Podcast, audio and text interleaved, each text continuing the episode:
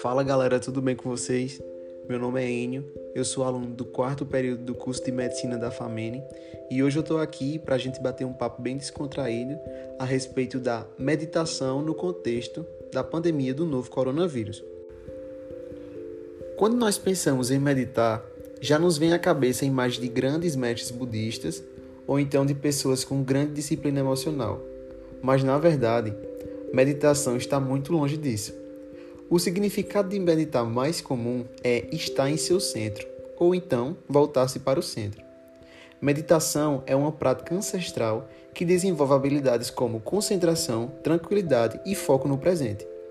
Meditar é fundamentalmente esvaziar sua mente, aprender a ficar em silêncio e buscar sabedoria interior. Quando nós meditamos, acabamos aquietando a mente e criando ferramentas internas para lidar com o estresse do mundo onde nossos sentidos são muitas vezes influenciados negativamente. Além do alívio temporário de sentimentos como estresse e ansiedade, a meditação ela transforma a nossa maneira de interagir com o mundo, trazendo à tona o melhor da nossa personalidade. Existem diferentes técnicas para meditar e buscar alcançar um estado de clareza mental e emocional. Alguns pontos são de fundamental importância para o real funcionamento desta prática. Em primeiro lugar, podemos citar a preparação do ambiente. Não existe um cenário ideal para meditar.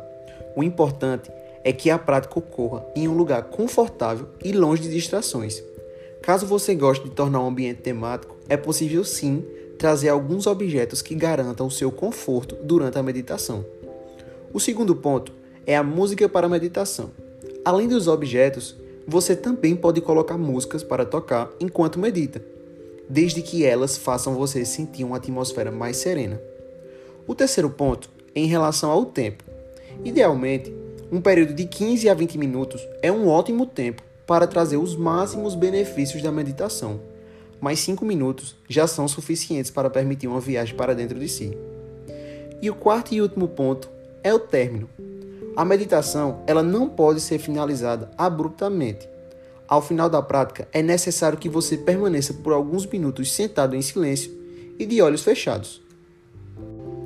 Existem inúmeras técnicas para meditação, como por exemplo a meditação transcendental, a meditação zazen, a meditação de concentração e até mesmo o yoga.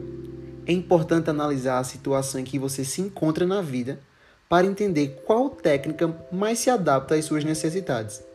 Mas independente da técnica que você escolha, todas irão funcionar trazendo benefícios, como o aumento da concentração, a redução do estresse e uma maior consciência corporal e emocional.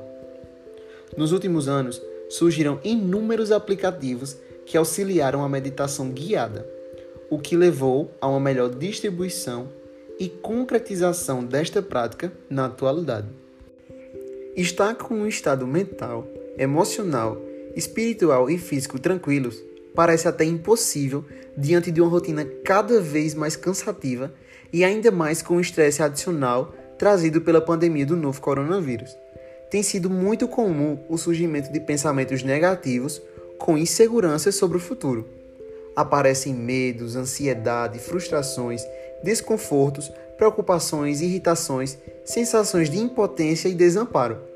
A meditação ela tornou-se uma forma terapêutica de grande importância em meio às aflições geradas em torno da Covid-19, consistindo em uma ferramenta para recarregar energias e que atua na recuperação do foco na saúde, no bem-estar e na satisfação.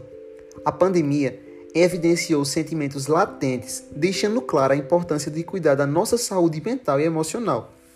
Ela obrigou as pessoas a olharem para os problemas, os sentimentos que vinham sendo negligenciados sendo a meditação vista de maneira mais frequente como um instrumento para ajudar e reverter comportamentos, não só para as pessoas ditas evoluídas pela sociedade, mas para todos aqueles que buscam uma qualidade de vida melhor.